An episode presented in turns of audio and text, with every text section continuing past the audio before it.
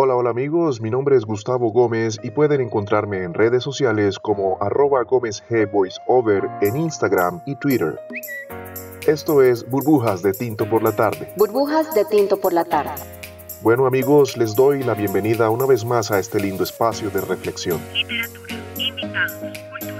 Deseo sinceramente que estén teniendo una excelente semana y saludos a quienes van en sus vehículos de regreso a casa, hacia el trabajo o por qué no aquellos quienes están ya en búsqueda de un pequeño espacio de desconexión. El día de hoy vamos a hablar sobre la soledad y para iniciar esta burbuja y por supuesto conocer el poema del día de hoy, vamos a empezar hablando de su autor, un autor controvertido, odiado por muchos y amado por otros, rebelde, temerario con sus palabras, con una particular manera de ver la vida y de contarla, audaz, conciso y con una indecencia que genera pudor en algunos, pero que nos gusta a todos.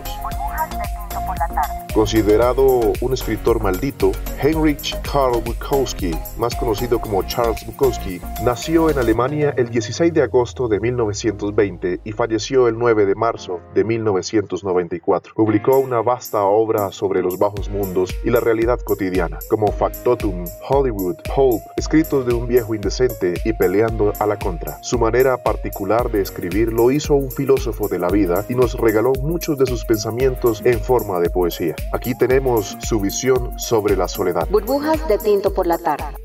El poema. Nunca me he sentido solo.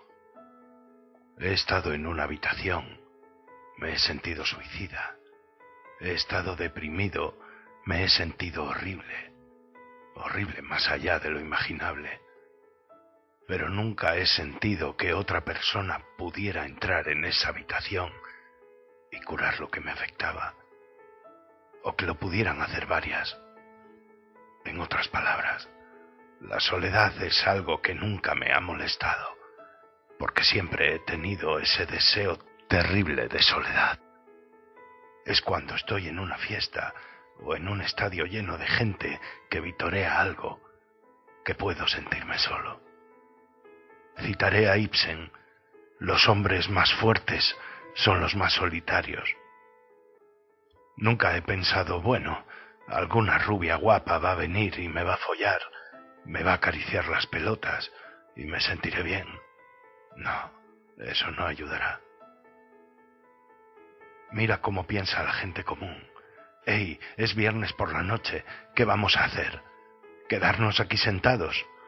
Bueno, pues sí, porque no hay nada allá afuera. Es estupidez. Gente estúpida mezclándose con gente estúpida. Que se estupidicen ellos. Nunca sentí el ansia de lanzarme a la noche. Me escondía en los bares porque no me podía esconder en las fábricas.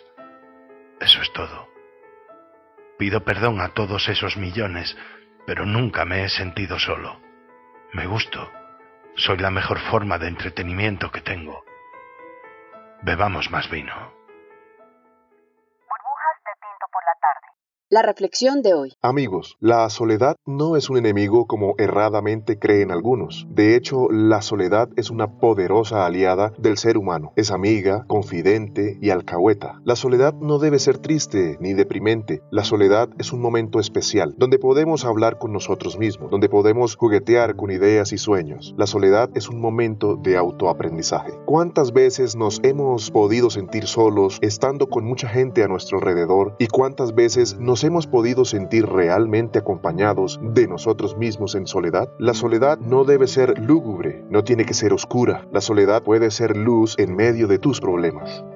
Si sientes que estás solo, no te sientas mal. Estar solo puede ser la mejor compañía. No te reproches, no te culpes si estás solo. Aprende a disfrutar la soledad. Aprovecha esos momentos. Disfrútalos y aprende. Aprende a escucharte a ti mismo. Aprende a disfrutar de la soledad. Tal como dijo el reconocido psicólogo y escritor norteamericano Wayne Walter Dyer, no puedes estar en soledad si te gusta la persona con la que estás cuando estás solo.